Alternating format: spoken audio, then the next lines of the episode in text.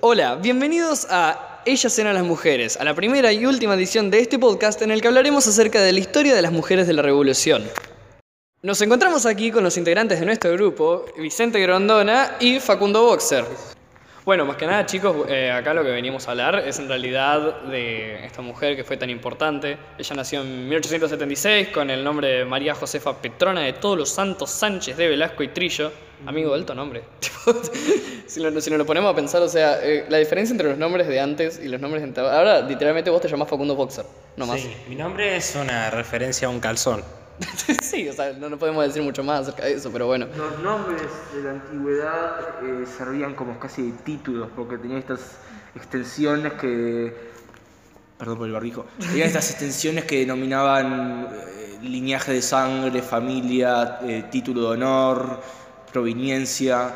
Entonces, eh, esos apellidos largos se usaban como casi presunciones para eh, demostrar tu estatus social. Bueno, después de todo, eh, eh, Mariquita era hija única de una de las familias más ricas del momento. A ver, en realidad, si nos lo ponemos a pensar, ella durante mucho tiempo fue una parte de una de las familias más ricas del momento, pero en realidad ella murió en una situación muy pobre, en la que ella incluso llegó a como tener que soñar con ganar la lotería para poder vivir simplemente de eso.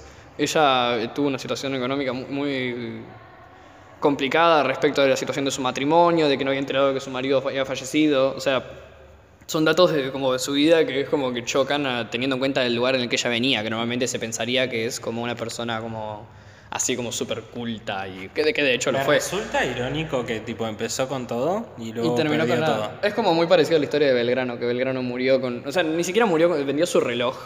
Para poder pagar el médico. Claro, para el médico. Bueno, eso es lo que por lo menos creemos, ¿no? Uno, sí, con, uno con la historia no tiene tiene mitos y leyendas que con la época y con los años se falsean y se convierten en iconografía. Por ejemplo, a nosotros nos gusta hablar de San Martín y su heroicismo y su figura como un hombre eh, solemne y histórico.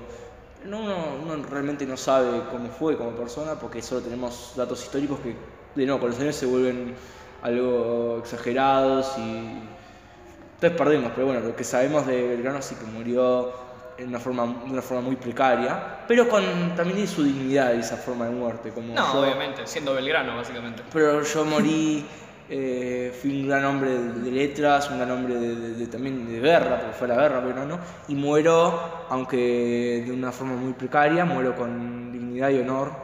Eh, porque, bueno, supongamos que lo de Sánchez fue esa, esa, esa declive que tuvo en su estatus tiene directamente que ver con sus acciones, lo valiente que fue. Sí, después de todo, su participación en la política fue súper activa y su intervención en el rosismo también es como esto, lo que le da esta vuelta de rosca. Pero bueno. Eh, sí, se oponía al rosismo como mucha gente de su estatus social, porque si uno investiga un poco se da cuenta que la mayoría de eh, las élites sobre todo porteñas, se oponían a, Rosas. Sobre todo porque se tenía este desdén que uno puede ver en el Sarmiento de Facundo hacia... No, perdón, el Facundo de Sarmiento, perdón. Eh, me equivoqué. El Facundo Sarmiento hacia el gaucho, hacia el hombre del campo, hacia, eh, hacia la milicia, eh, que sería montonera, porque el término montonero en realidad se origina en los montoneros que eran básicamente ejércitos improvisados en los campos. Se tenía mucho odio a ese estilo de vida y se quería aplastar completamente, convengamos. Y entonces la mayoría de elites eh, terminan oponiéndose directamente a Rosas. Y en esta dicotomía del, del, unitario y del federal, los dos partidos hicieron absolutas barbaries para destruir al otro. Ahora, eh, no es poco convencional que ella se opusiera a ello. De hecho, sí que es verdad que el rosismo y el federalismo general trajo mucha barbaridad y arrasó con mucha parte de lo que sería la cultura más refinada. Sí, bueno, a ver, de hecho, era como predominante solamente por el hecho de que era mujer, ella, de que no era común la participación política tanto. Ella participó en la sociedad, esta sociedad de fomento tan conocida. Y bueno, a ver, a diferencia de otras, de otras niñas, o sea, como de bajos recursos, entre comillas, ella aprende de cultura general, de artes, música, idiomas, buenos modales, lo que se decía, y logró como esta formación en vida. Bueno, eh, era, digamos, eh, ahí está su obligación casi. Sí, pero bueno, no sé, ¿vos qué pensás, Boxer, acerca de que... O sea, es re común hoy en día en realidad que todos tengamos acceso a este tipo de cosas, pero vos qué pensás, o sea, que ella no haya tenido acceso a todo esto como de forma tan... El tema es que en ese momento todas las cosas que las personas podían aprender eran increíblemente diferentes a lo que aprendemos ahora. Eh, eso es obvio. No, sí, obviamente todo cambia con el tiempo, pero bueno. Bueno, pero en, en ese entonces ser una persona culta, entre comillas, eh, era tipo ser una persona normal de ahora. O Haber terminado la primaria. Lo veo de la misma manera, tipo... Eh, completamente, porque era, de nuevo, era casi su obligación ser culta, formada, eh, elitista. No, claramente. Eh, porque, bueno, ahora eso creo que cambió absolutamente. Ahora uno ve la, clase alta y, no para dar una opinión demasiado fuerte, pero cada vez es más inculta e ignorante. Eh, antes, y, me parece, no, me parece positivo tampoco lo que, el esnovismo que tenía la, la, burguesía antigua, pero sí que tenían esta cosa donde tenían que por lo menos postular un conocimiento sobre arte, eh, cultura, literatura. Entonces, como mujer nacida en una familia de gran riqueza, eh, era casi su, deber tener esos intereses. Ahora, es interesante el papel de María Sánchez por donde rompe con esas tradiciones. Claro, obvio. Bueno, a ver, de hecho, nosotros estamos hablando de todo esto, pero ella gana popularidad por... Eh, bueno, en, estos círculos intelectuales de toda la gente con la que ella hablaba, por las tertulias que se hacían en su casa, donde se cantó el himno. Y bueno, a ver, el triunvirato en, ese entonces, o sea, esto, hablamos de esto del himno porque, a ver, el triunvirato en ese entonces entiende que el himno existe solamente porque era eh, necesaria, la, eh, era como necesaria una canción oficial. Y de hecho, eh, uno de los principales motivos por los que se le conoce a ella es por eso, por, el himno. Ahí entramos cuando, cuando hablamos de la época donde persistió la figura de Sánchez, hablamos de una época donde se estaba tratando de resolver una identidad nacional, donde digamos el país está sumamente fracturado en ese sentido, porque teníamos un gran territorio que habíamos independizado, pero en absoluto no teníamos ningún, ninguna forma de unirnos, porque cada uno tenía su cultura separada. Entonces, digamos, era muy diferente la forma de vida de la provincia de Buenos Aires o de la, ciudad de Buenos Aires, de capital federal, eh, que la forma de vida de San Juan. Sí, lo sigue siendo, esa división sigue estando, pero antes había incluso menos eh, identidad común. No teníamos nuestros próceres, nuestras figuras, nuestra historia compartida. Y de hecho, lo que es muy polémico es que la mayoría de historia argentina, como la conocemos, fue original en ese momento, porque se, empezó se, empezaron a dar escritos de historia argentina con mayoritariamente falsos eh, datos que se hicieron para generar un sentido de heroicismo en nuestra historia, digamos. No, sí, obviamente. No sé, Boxer, por ejemplo, ¿vos cómo conociste la figura de, eh, María? ¿Ya la conocías de antes? ¿La conociste en primaria, en secundaria? O sea, por lo menos habías escuchado el nombre, ¿no? A ver ya la había conocido desde que era muy pequeño. Sabía de, ella, de la historia que había tenido, pero... Tipo, ¿Te la presentaron así? Me la presentaron así nomás cuando era pequeño. Sí, obviamente. recién ahora me acordé y como que se me desbloqueó la memoria y dije, ah... claro, era más que la mujer que solamente ese libro. Pero bueno, más allá de este esquema que tenemos de ella, en contra de todo lo que se esperaba, obviamente fue una mujer con una gran personalidad y opinión propia sobre la historia, el país, el futuro, el amor. Y nada, obviamente la posición de la mujer ha cambiado mucho al, pasar de los años. O sea, no podemos comparar claramente a la mujer de 1800 con la mujer del siglo XXI. Pero vemos estas diferencias directas también sobre que pensamos que ella se casó a los 14 años cuando se enamora y se compromete con su primo. Uno ve estas cosas desde el contexto actual, perdón, tengo no. Uno ve estas cosas desde el contexto actual, pero hay que eh, reconsiderarlas dependiendo de la época. Uno puede, uno puede decir desde el punto de vista de, de 2021, el año del Señor que estamos ahora esta mujer, bueno, eh, tampoco era gran cosa, pero en realidad, si uno lo considera dentro del punto histórico donde se encontraba, sus acciones eh, dicen mucho. No quizá por, no solo su valentía, pero su voluntad de querer desafiar eh, el ambiente en el que se formó. Porque uno es difícil, porque uno cuando nace en un ambiente, en, una, clase, en una clase social, en un estatus, se rige a través de las formas en las que se maneja ese propio estatus. Y uno cuando desafía eso, sobre todo en esos tiempos, pone en riesgo eh, amistades, amores, pone en riesgo todo, porque a la gente Ahora sí es igual, pero peor todavía antes, te podían sacar de, tu, de su testamento, te podían expulsar de la familia, podías perder todo. Bueno, de hecho, ella, a ver, tuvo problemas con su padre, porque de hecho sus padres la querían casar con un comerciante rico, que no, esa era lo más, lo más común en la época. Y decidió casarse con su primo. Con su primo, una No ser perfectos, digamos. Tampoco no todos podemos casarnos con nuestro primo. Pero bueno, de hecho tuvieron una bocha de hijos, tuvieron como cinco hijos, si no lo recuerdo. No me acuerdo los nombres, pero bueno. Igual era como re común en esa época, supongo, tener hijos en cantidad. O sea, siempre eh, veo la excitación de nuestros abuelos diciéndonos esto que vos me habías comentado el otro día, Boxer, de que nuestros abuelos nos dicen que no pensamos en otra cosa que no sea tener relaciones sexuales. Y bueno, mira, eh, ahora la mayoría de las personas piensa que eso es... Esa libertad. la- es esa libertad en la que la mayoría de las personas piensan y tipo yo digo, bueno, cada uno con sus cosas, pero estaría bueno que ahora con la cantidad de sobrepoblación que tenemos, eh, tipo que dejemos de tener relaciones, tipo, bueno, antes sí, lo entendía, porque antes había que tener hijos, tipo, dejar un linaje de tu familia, pero ahora... Igual se veía de otra forma el linaje, claramente. O sea, no- se veía distinto. Sí, por eso, hablando de linaje, eh, volvemos al, al primillo de María. eh, era muy usual el incesto dentro de estas eh, dinastías y elites. Porque de una forma, no necesariamente con ella, porque ella se puso en rebeldía contra su familia en cuanto a su interés de amor, pero sí que se daba mucho porque se quería preservar la pureza, entre comillas, del linaje. Entonces, y, y sí, se, sí se, se tenía mucha consideración que se preservere la familia, que preservere el dinero de la familia, que preservere su estatus. Entonces era casi una compulsión dejar un legado. Porque si no, se considera, ¿para qué tengo todo este imperio de nada si no voy a poder dejárselo a nadie? No, sí, obviamente.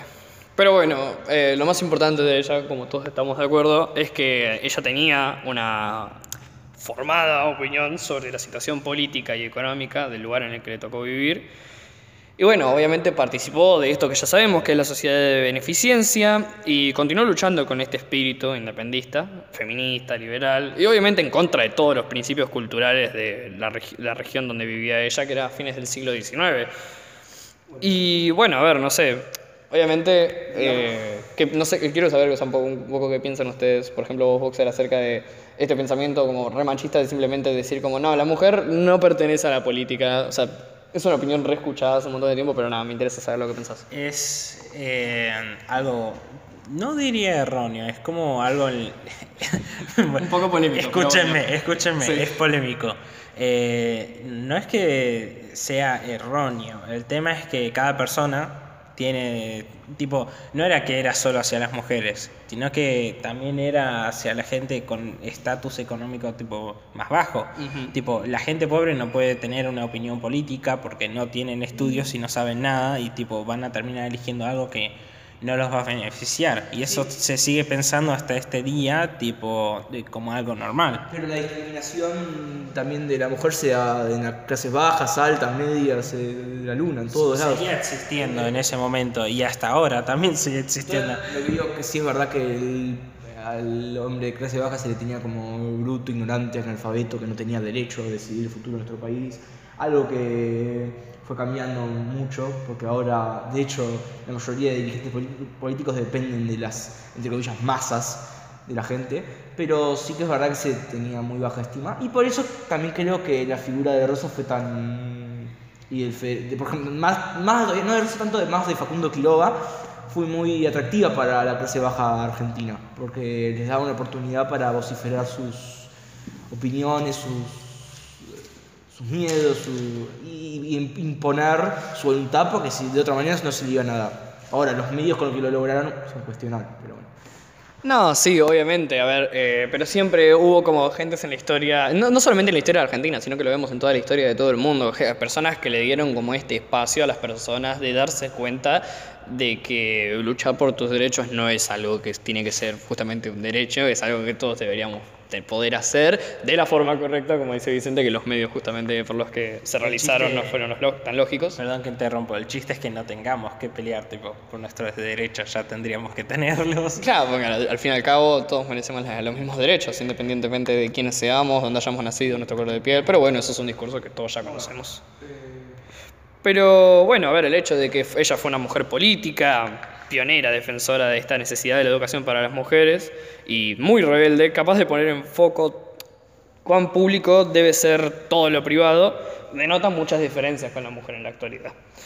Y bueno, la participación permanente de ella en los hechos históricos de la, bueno, a ver, de mitad del siglo XIX más o menos, obviamente la hacen como un símbolo de independencia argentina. Y es re loco pensar cómo, eh, o sea, haces esta comparación, o sea, decís héroe de independencia y lo primero que le vendría a una persona normalmente sería como San Martín y no obviamente la imagen de Mariquita. No sé, no- ¿por, qué, ¿por qué pensás vos, Vicente, que es eso?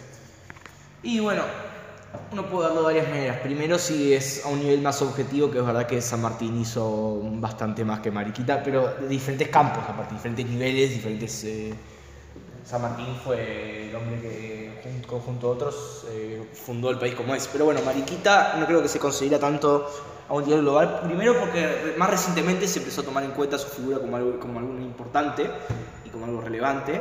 Segundo, porque no se respetaba mucho, bueno, no, no se sigue respetando a la mujer. Entonces por eso cada vez toma más fuerza su figura. Eh, por eso, primero por dos, por dos cosas. El impacto de Mariquita fue grande, pero no tan... No se puede medir tanto, tan eh, objetivamente como el de San Martín. Y segundo, que la figura de la mujer no se tomó en cuenta, se, no, se, no se tomaba en cuenta. Ya sé, hasta, hasta poco no se tomaba en cuenta, así que cada vez su figura creo que tomará más un, un cariz más relevante debido a que está, en la historia se está volviendo a reconsiderar grandes mujeres que hicieron impactos y por qué no se le dio el crédito que merecían. Bueno, hablando de no dar crédito que merecían, lo vemos no solamente en Argentina, lo vemos en otros países, de mujeres a las que les han sido robadas matrículas eh, sobre inventos que han eh, logrado ellas y que justamente se les ha robado el crédito, el crédito completamente, como bueno, a ver, Mariquita, todos estamos de acuerdo, no liberó Argentina, Chile, Perú, pero eh, ella tuvo su, su importancia en como ser un modelo hacia el rol que la mujer debía romper. Importancia en Argentina post-independencia, digamos, en formar el país en ese sentido. Eh, Sí, claramente. Pero bueno, digamos, uno puede pensarlo ahora ya siendo un poco más polémico, como una, eh, el antirrocismo tenía sus, eh, sus componentes desagradables, porque era una oposición a, a, a- la que, a lo que se llamaba como la democracia de la negritud, la democracia de los pobres, era como una cosa donde se oponía mucho a...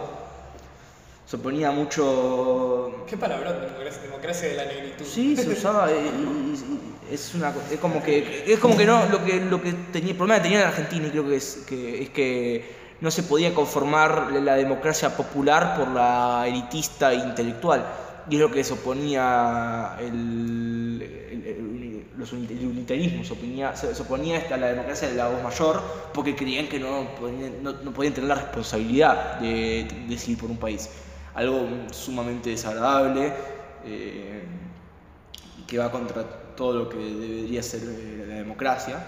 Eh, pero al mismo tiempo sí es cierto que el federalismo hizo mucho daño. Se ejecutaban las plazas, era, se acometían actos de gran horror y sobre todo se hacían eh, con descaro. Eh, Mucha violencia en general. No, sí, obviamente todos estamos de acuerdo que las gobernaturas de Rosas no fueron pacíficas para nada. Obviamente eh, todo este, este tipo de manifestación en el que, bueno, este- esta como mini guerra civil que se armó en Argentina entre unitarios y federales, que se podría llamar de alguna forma.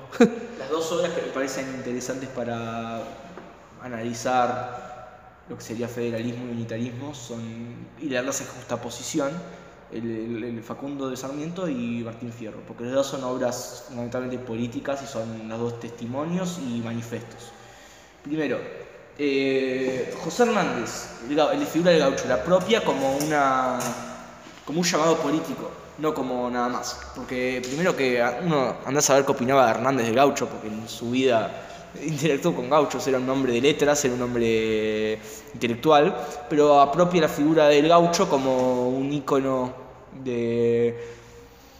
como un ícono del que no tiene voz, digamos. Y, no lee Facundo, y el Facundo eh, Sarmiento, digamos que no, no tiene miedo de decir lo que opinan los gauchos, de matarlos, de erradicarlos de la faz de la Argentina, porque según él lo ve como una amenaza para la Argentina civilizada. Entonces acá entramos a la gran frase, civilización o barbarie, que es lo que se cree.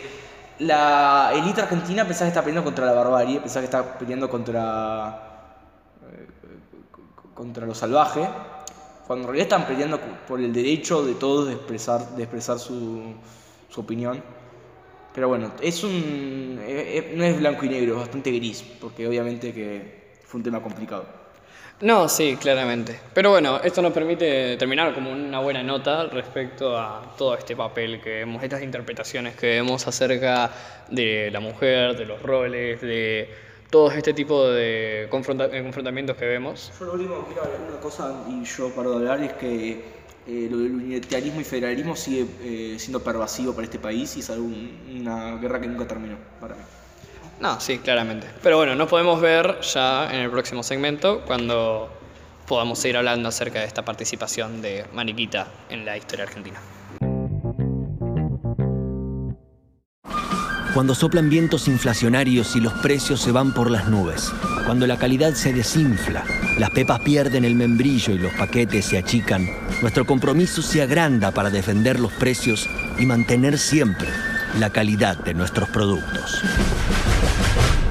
Peleándole a la inflación con estabilidad, luchando por el bolsillo y por el paladar. Precios que en tres meses no van a aumentar, la nieve o truene, no van a cambiar. Precios corajudos en todos los Carrefour. 1300 productos Carrefour. Precios que no suben por tres meses. Calidad que no baja nunca.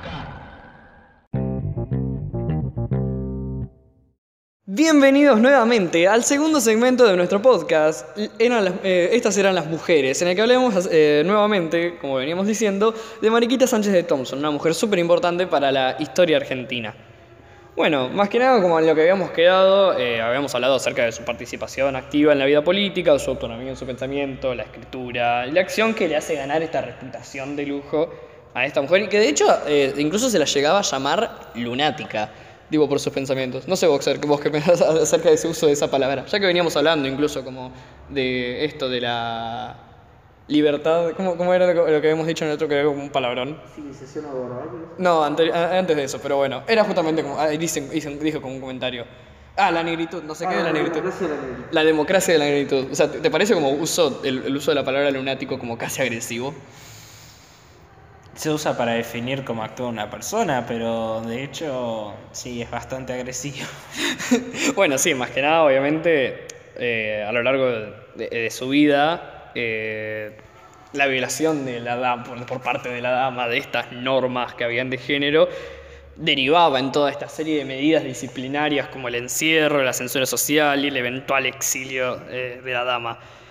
Y nada, el concepto de, poder que se asume, se asume que se, que la razón son atributos de la masculinidad, mientras que la emoción y el sentimentalismo obviamente se consideran como femeninos. Y obviamente tocaba como para hacer un chiste sobre estereotipos, como de, burlarnos un poco de el hecho de que obviamente hoy en día esto sigue pasando y de hecho un montón de personas bastante adultas siguen pensando que la mujer tiene que ser sumisa, delicada, femenina. Pero bueno, esto es más una cuestión de roles de género y no tanto de lo que hizo Mariquita. Pero obviamente de esa manera la identidad femenina se construye como emocional, sensible y racional por el discurso y la masculina como independiente, objetivo y racional.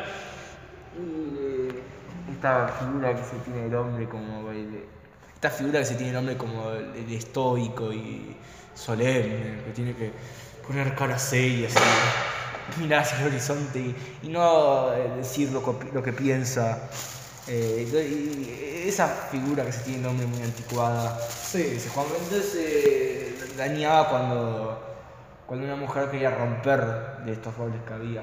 Porque así tiene que ver los roles de género con lo que, lo que pasó en Mariquita. Por supuesto que tiene que ver para mí, porque eh, sin ellos no, no hubiera sido revolucionaria ella. No, hubiese sido quien hubiese querido ser ella, pero tampoco, o sea, tendría como este... Claro, tampoco tendría tampoco este esquema a, romper, o sea, uno no sabe qué es lo que tiene que cambiar de sí mismo hasta que se da cuenta de el cascarón en el que creció, de hecho nacemos con nombre, con género, con un, o sea, con un montón de cosas como que son como casi con una sexualidad implementada entre nosotros. Pero nada, obviamente eh, para los hombres incluso hoy en día denotar emoción tipo es como eh, un signo de fragilidad mental, tipo como era es algo irracional para los hombres en algunos casos, en algunos países incluso como parte de la cultura tradicional expresar emociones. Cuando un hombre expresa emociones, normalmente eh, la mayoría de las personas piensa que es débil o que normalmente como pasa acá algunas veces en... De cier- ta- tacharlo de homosexual. No, tacharlo de homosexual no. Eh, yo lo he visto. Yo, tipo, o darle como... ¿Cómo, ¿Cómo lo puedo decir? Es como que siempre lo llamarían como un maricón. Es como darle ese nombre o decir así. Claro. Siempre, siempre te ofende todo, cosas así y tipo... No, sí, de- bueno, a ver, que las mujeres están locas. O sea, justamente el uso de la palabra lunático ahí tiene sentido. O sea, es como las mujeres están locas, son unas irracionales, no tienen sentido, lo que son unas irritantes. y obviamente se encuentra esto, est- o sea, se trata de buscar como un mecanismo para controlar a las mujeres. Y obviamente son todos estos roles de géneros. Pero para la sociedad eh, colonial española, el amor es simplemente una desviación de estas reglas del matrimonio interno, de las alianzas matrimoniales planificadas y del mismo grupo social. Obviamente, el control de la vida del otro es algo horrible, tipo que se sigue viendo hoy en día de manipulación psicológica, tanto o sea, un montón de factores que seguimos viendo como dos o tres siglos después de que todo esto haya pasado.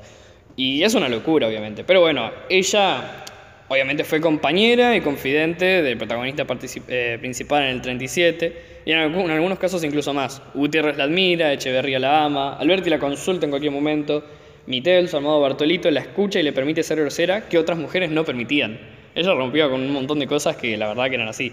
Y bueno, Juan Manuel de Rosa sabía que era un oponente y protegía a sus enemigos, pero ella nunca se atrevió a tocarlo. Mariquita toma todas eh, las tardes con la madre del restaura- restaurador, Agustina, que para los entendidos es también la única persona a la que Juan Manuel respeta y teme. Pero Mariquita también había tenido la suerte de recibir una muy buena educación y como le interesaba tanto aprender, estaba muy informada sobre muchísimos temas y era capaz de discutir mano a mano sobre política con los hombres de su tiempo, quienes la admiraban por esta capacidad. Y ahí estos se dieron cuenta de la importancia de que las mujeres estudien, ya que las admiraban tanto que se dieron cuenta de que tenían la misma capacidad de ellos, que es una estupidez por, o sea, incluso pensar como este neuromito que hay, eh, hubo hasta hace muchísimo, bueno, a principios del siglo XX, sobre que el tamaño del cerebro está relacionado con la inteligencia. Mira, Se analiza también el tamaño de los cráneos. Se analiza también el tamaño de los cráneos mediante esta pseudociencia que terminó siendo completamente eh, destruida, es la, la frenología. Y se pensaba que dependiendo del tamaño del cráneo, dependiendo del tamaño del cerebro, determinaba ciertos atributos. Por ejemplo, eh, se, utilizaba para, se utilizó para justificar la esclavitud, la frenología. Entonces se decía a los esclavos que en medida del cráneo decían que tenían componentes de servitud. Ese tipo de una completa bar- barbaridad. Entonces, eh, por muchos años se utilizaron ese tipo de métodos para justificar eh, machismo, racismo, digamos. No, sí. Obviamente. Pero bueno, a ver, eh, lo, importante acá es que ella, como era tan intelectual, bien por ella, se ganó este respeto de los hombres, los cuales al principio la menospreciaban solamente por el hecho de ser mujer, para luego darse cuenta de la realidad.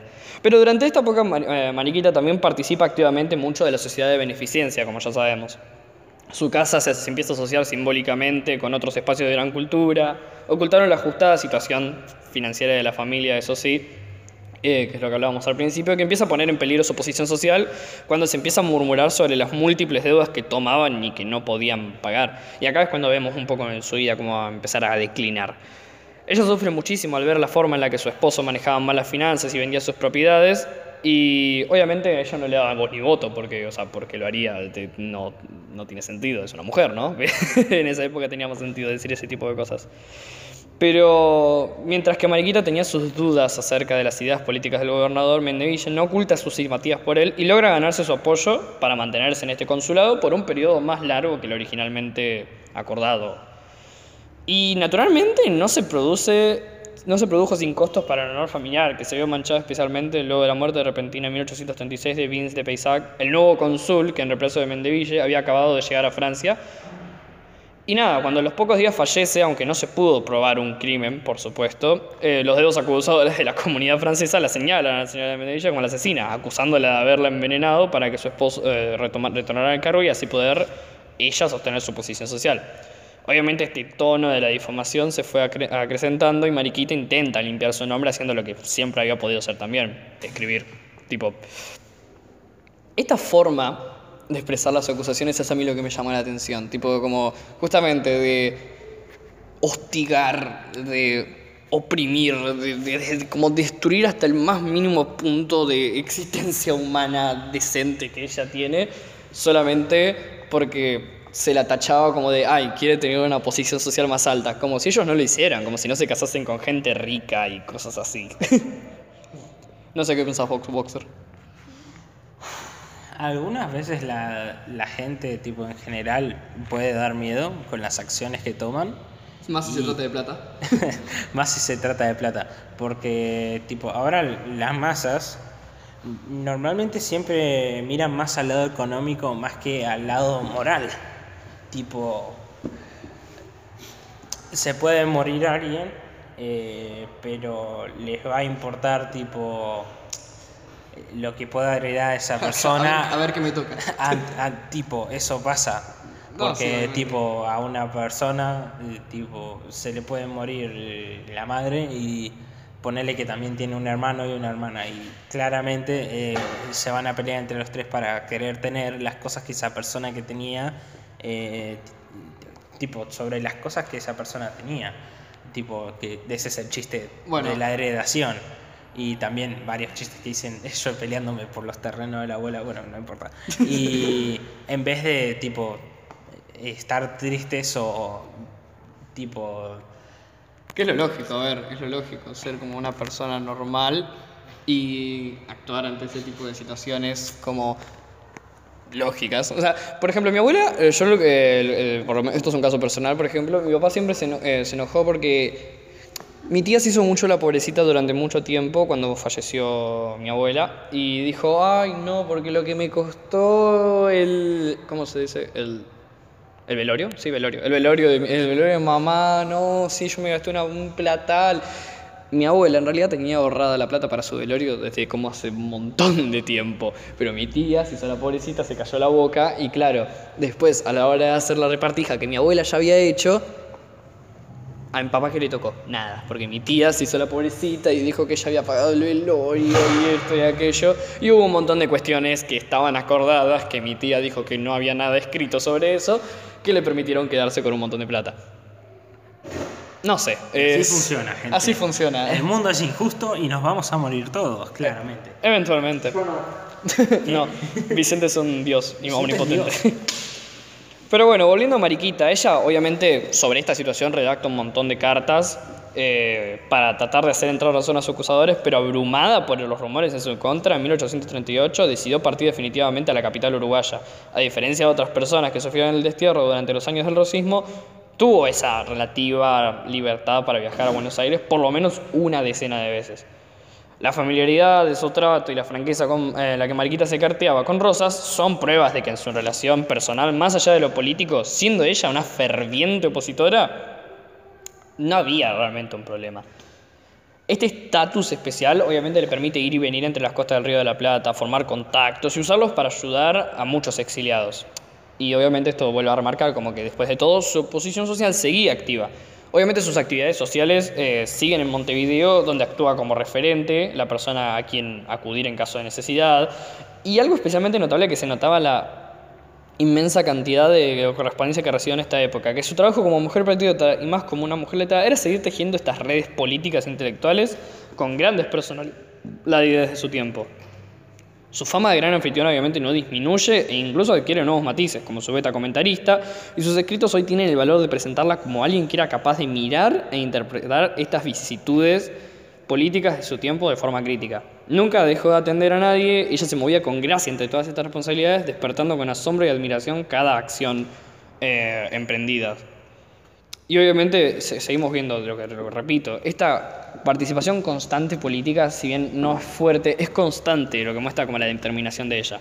Ella se mantiene activa socialmente hasta como el último día de su vida y hay testimonios de hecho de este momento que la recuerdan igual de esplendorosa en su rol que en 1810, en su rol en 1810. Su muerte conmueve a la sociedad porteña y despierta homenajes de todo tipo, especialmente de la sociedad de beneficencia, obviamente, lejos de estos episodios controversiales de su vida, con la llegada del centenario en 1910, que forja una imagen de ella como la mujer patriota por antonomasia.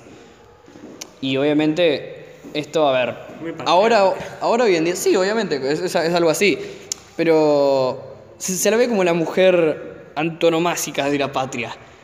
La comparación que tenemos después de haber leído todo esto y lo que, la imagen que teníamos antes de ella, es increíble la diferencia que se genera.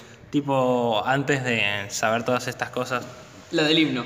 Sí, es es la mina la del himno, punto, ya está. Eh, pero no sabías que, tipo, literalmente todo. Sí, literalmente todo lo que contamos, que, ay, se casó con su primo porque no quería casarse con alguien que otra persona había elegido, tipo, di- diciendo, no, chupame el orto. tipo, dijo, Pero bueno, básicamente acá termina este segundo segmento de nuestro podcast en el que hablamos un poco, obviamente, como para cerrar el tema de su vida política. Pero todavía queda un segmento más en el que esperamos que ustedes puedan gozar de una sorpresa inesperada. Carrefour Día del Niño presenta Gana tu minuto de fantasía. ¿Ya te imaginaste poder llevarte todos los juguetes que quieras de una juguetería? Llegó el Día del Niño y Carrefour te invita al mundo fantasía para que hagas tu sueño realidad. Puedes ser el ganador de un minuto para llenar tu changuito de juguetes.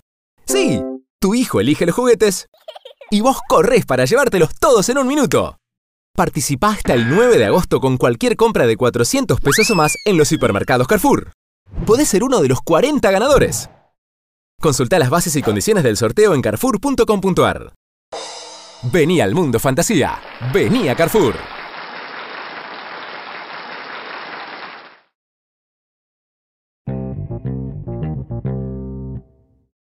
Bienvenidos al tercero y último segmento de nuestro podcast, Ellas eran las mujeres, en el que, en el que hablamos sobre Mariquita Sánchez de Thompson, una mujer súper importante para la nación argentina. Y bueno, como les venía diciendo en el final del segundo segmento, lo que queríamos decir es que tenemos una sorpresa importante para ustedes. Y es que desde hace mucho tiempo nos venimos cuestionando quién es mejor para hablar que Mariquita Sánchez de Thompson que Mariquita Sánchez de Thompson misma. Así que ahora les presento a Mariquita Sánchez de Thompson. Hola, estoy muy agradecida de estar acá. Eh, Bueno, ¿cómo te sentís vos acerca de la sociedad de la actualidad? ¿Cómo, cómo ha cambiado todo? Tipo. Nada, te impresiona todo lo que ha pasado en como dos siglos con la tecnología, la modernidad, todo lo que has visto. Y la verdad que cambió bastante la visión que se tenía sobre la mujer y capaz que antes no me valoraban y no veían toda la capacidad que tenía para, para debatir o para expresar lo que pensaba y ahora cada vez más, ahora las mujeres también pueden votar y un montón de otras cosas que antes era no se podía. No, sí, obviamente. Pero bueno, ¿qué pensabas vos acerca de cómo es que te veíamos hoy en día? Y yo pienso que antes se me veía como una mujer inteligente y todo. Sumamente inteligente después de todo. Gracias. Y me valoraban por eso y los hombres también, eh, no sé, como que me tenían mucho respeto. Pero hoy en día las personas pueden llegar a ver por todo lo que pasé. Antes me tenían como la del himno. Eh, y antes era una familia reconocida y después pasé a tener deudas con la familia, con mi esposo. No, sí, obviamente. Pero bueno, ¿estás orgullosa de todo este modelo que le has dado como al feminismo moderno? Y la verdad que estoy bastante orgullosa de cómo se fue dando el feminismo y creo que dio una imagen de una mujer independiente y segura de sí misma. Eh, también creo que inspiro a muchas mujeres porque en mi época no se usaba tanto que las mujeres estudien por su cuenta y como yo lo hacía, eh, las inspiro a poder seguir teniendo así mis armas para poder debatir. No, sí, obviamente. Es como súper eh, común que en realidad que las mujeres hoy en día estudien, que tengan capacidad para debatir, que gocen de estos derechos en la mayor parte de los casos. Pero como has visto, obviamente en país, hay países, países en el mundo, no sé si has visto las noticias, en los que las mujeres eh, no pueden gozar de estos derechos libremente como lo hacías vos. Y que se ve en, en- en esto, en países, por ejemplo, de origen arábigo, por ejemplo, en los que las mujeres son simplemente personas de la casa, como era en tu época. ¿Qué querías decir, Vicente? Muy elocuente, mariquita, pero estar muerta por más de 100 años, me parece. Pero bueno, eh, Mariquita está acá con digamos que tuve que hacer un poco de magia negra para. Mantengo mi imagen por lo menos. Claramente, obviamente, Mariquita.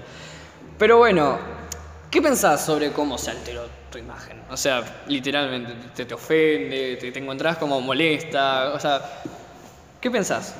Y la verdad que se alteró bastante mal. Hay muchos, me enteré que muchas personas en primaria, boxer, me conocían como la hija de, la esposa de, la mujer que cantó el himno y no se me conocía por lo que en verdad era.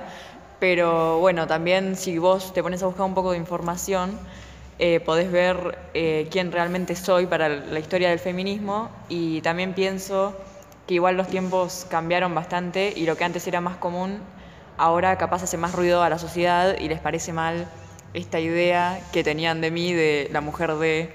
No, sí, obviamente. Vos has sido como un cascarón en el que la mayor parte de mujeres de justamente a tu edad, que vos te casaste muy joven, eh, han visto como que está bien eh, tener este tipo de ideas revolucionarias que romper con todos estos estereotipos y de tomar esta decisión por sí mismo de decir, bueno, yo voy a hacer un cambio, yo voy a tratar de ser alguien mejor, voy a tratar de poder gozar de todos estos derechos que se me prometen desde hace tanto tiempo y por los que tenemos que seguir luchando, cosa que no debería seguir pasando en un mundo utópico, tal vez en el que esperamos toda esta justicia.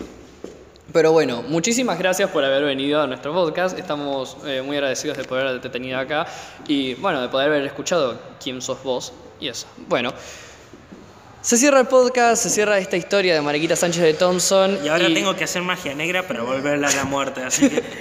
Nos despedimos y muchas gracias por habernos escuchado.